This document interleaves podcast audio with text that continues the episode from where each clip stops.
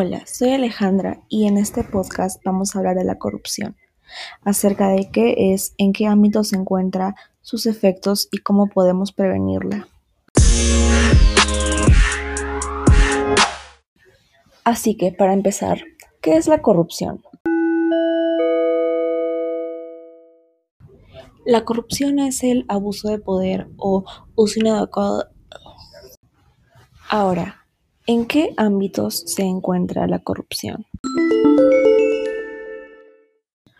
Cuando alguien habla de corrupción, es muy común que tú la vincules con la política, y sí, hay mucha corrupción en este ámbito. Algunas de estas acciones corruptas que están vinculadas con la, política son el uso ilegítimo de información privilegiada, el patrocinio, el tráfico de influencias, la evasión fiscal, etc. Pero la corrupción no solo está en el gobierno, también se encuentra en nuestra vida cotidiana. Algunas de las acciones que voy a nombrar tú las puedes haber realizado sin saber que en verdad son considerados actos de corrupción. Primero, Actos de corrupción en la escuela. Algunas de estas acciones son apropiarse del trabajo ajeno, mentir al profesor o a los padres y copiar un examen o la tarea. Ahora, actos de corrupción en todo tipo de situaciones. Algunos ejemplos de corrupción acá sería sobornar a un policía para que no te multe o cruzar cuando el semáforo está en rojo.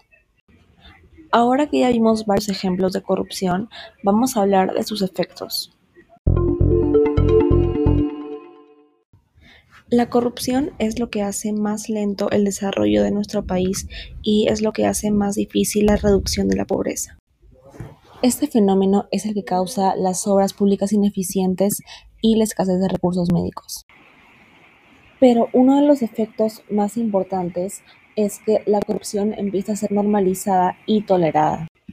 Las personas empiezan a pensar que no importa que los gobernantes o la gente en el gobierno sea corrupta con tal de que igual hagan obras. Y esto está mal porque, como dije antes, estas obras se vuelven ineficientes. En la década de los 90 hubo un acto de gran corrupción que causó la pérdida de 1.800 millones de dólares.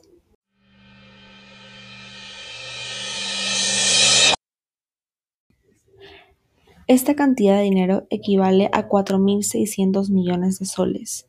Con esta cantidad se pudieron haber construido 180 modernos colegios, o creado 100.000 puestos de trabajo, o construido 36 hospitales de más de 200 camas en todo el país, lo que nos hubiera ayudado mucho en esta pandemia. Pero, ¿qué podemos hacer para prevenir actos de corrupción?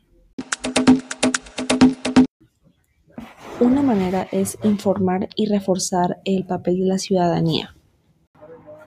A eso me refiero a que deberíamos impulsar a los ciudadanos a que conozcan sus derechos y que comprendan su utilidad para la mejora del servicio público y así sabiendo sus derechos pueden formar parte de la lucha contra la corrupción y normalizar la denuncia de actos corruptos. Bueno, ya llegamos al final de este podcast y espero que les haya gustado y que hayan y que les haya ayudado a entender qué es la corrupción y por qué es importante en la sociedad.